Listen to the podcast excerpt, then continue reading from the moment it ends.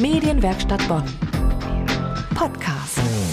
Zum Sommer gehören Open-Air-Musik und die gibt's in Bonn vor allem auf dem Kunstrasen in der Rheinaue. Gerade hat da die Saison begonnen und der allererste auf der Bühne war Tom Jones. Sex bomb, sex bomb,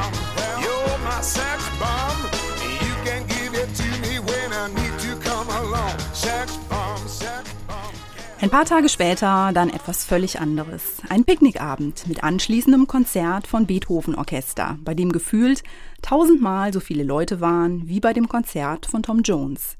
Die ganze Fußballfläche vom Kunstrasen war übersät mit Decken, Klappstühlen und Menschen. Warum?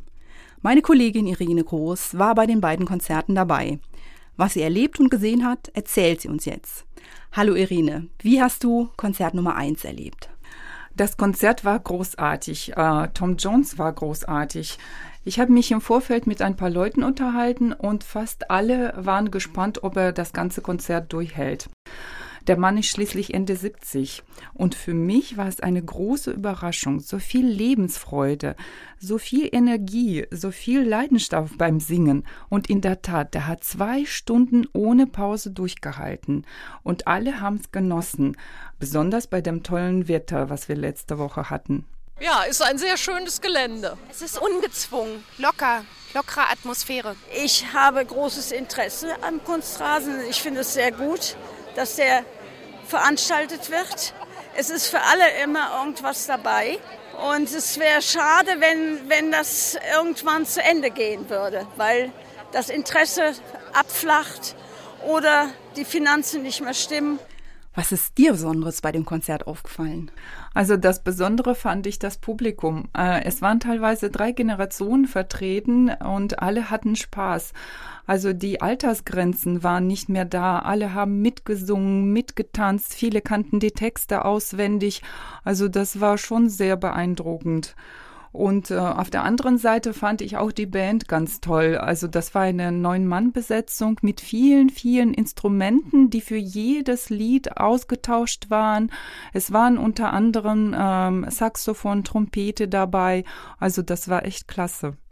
Gibt es irgendwas, was dir nicht so positiv in Erinnerung geblieben ist?